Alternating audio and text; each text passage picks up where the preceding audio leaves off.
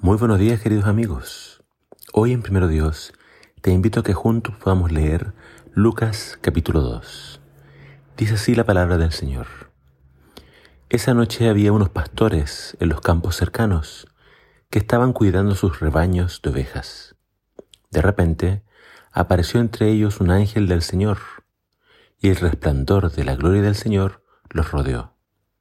Los pastores estaban aterrados pero el ángel los tranquilizó. No tengan miedo, dijo.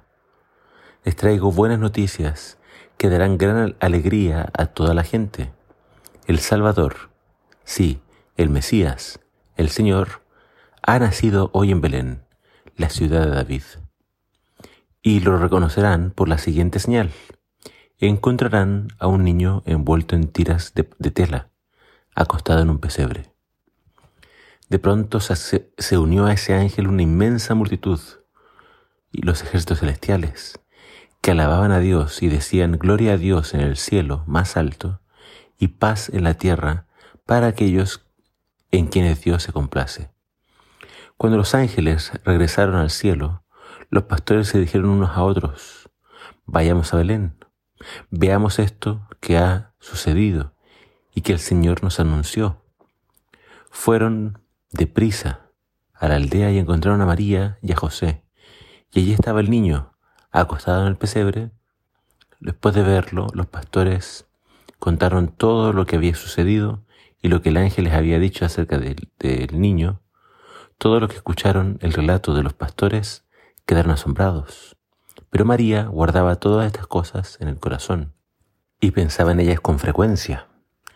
Los pastores regresaron a sus rebaños glorificando y alabando a Dios por lo que habían visto y oído.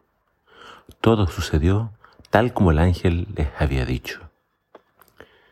José y María tuvieron que hacer un largo viaje desde Nazaret, en el norte de Israel, hasta Belén, en las colinas de Judea. Ellos tuvieron que viajar ya que se había decretado un censo que mandaba a cada persona a viajar a su lugar de nacimiento. José era de Belén, Así fue como la pareja llegó a Belén. Además, había una profecía declarando que el Mesías debía nacer en Belén. La puedes leer en Miqueas 5.2. Con María embarazada no pudo o no tuvo que haber sido un viaje sencillo. Además, en la pequeña aldea de Belén no había dónde hospedarse. Así fue como Jesús tuvo que nacer en un pesebre. Un pesebre tampoco es un lugar ideal para un nacimiento. El día que Jesús nació, nadie lo estaba esperando. Era el Mesías, pero sin embargo nadie vino de Jerusalén a Belén. Pero aunque acá en la tierra todos ignoraban que el Mesías había llegado, vemos que por el contraste en el cielo, todos los ángeles de Dios estaban expectantes de lo que aquí estaba sucediendo. Entonces vemos a Jesús nacer y estos ángeles no pudieron contener el contar estas buenas noticias a unos pastores que estaban con sus rebaños por ahí cerca.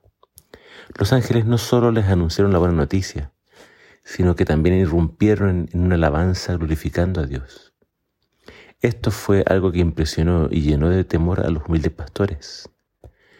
Pero el relato de hoy, aunque menciona una gran cantidad de personajes que fueron testigos de la vida de Jesús en su infancia, el relato se enfoca más bien en María, porque dos veces se menciona que estas cosas que le decían o que ella veía, ella las guardaba muy dentro de su corazón. Es probable que Lucas haya podido entrevistar a alguno de estos testigos que menciona este capítulo, pero los eventos de la infancia de Jesús solo pudieron haber sido provistos por alguien muy cercano como María. Así que es posible que Lucas haya entrevistado a María. Querido amigo, al leer este capítulo, te invito a que lo leas con atención, ya que así como los ángeles demostraron su alegría por el nacimiento de Jesús, mi deseo es que tu corazón también se llene de alegría. Tu Salvador se llama Jesús. Acude a Él. Que el Señor te bendiga.